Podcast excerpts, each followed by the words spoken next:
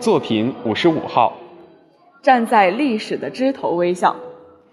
人活着最要紧的就是寻觅到那片代表着生命绿色和人类希望的丛林，然后选一高高的枝头站在那里观览人生，消化痛苦，孕育歌声，愉悦世界。这可真是一种潇洒的人生态度，这可真是一种心境爽朗的情感风貌。站在历史的枝头微笑，可以减免许多烦恼。在那里，你可以以众生相所包含的酸甜苦辣百味人生中寻找你自己。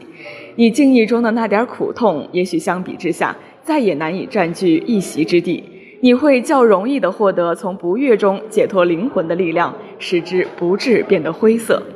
人站得高些，不但能有幸早些领略到希望的曙光，还能有幸发现生命的立体的诗篇。每一个人的人生都是这诗篇中的一个词、一个句子或者一个标点。你可能没有成为一个美丽的词、一个引人注目的句子、一个惊叹号，但你依然是这生命的立体诗篇中的一个音节、一个停顿、一个必不可少的组成部分。这足以使你放弃前嫌。萌生为人类孕育新的歌声的兴致，为世界带来更多的诗意。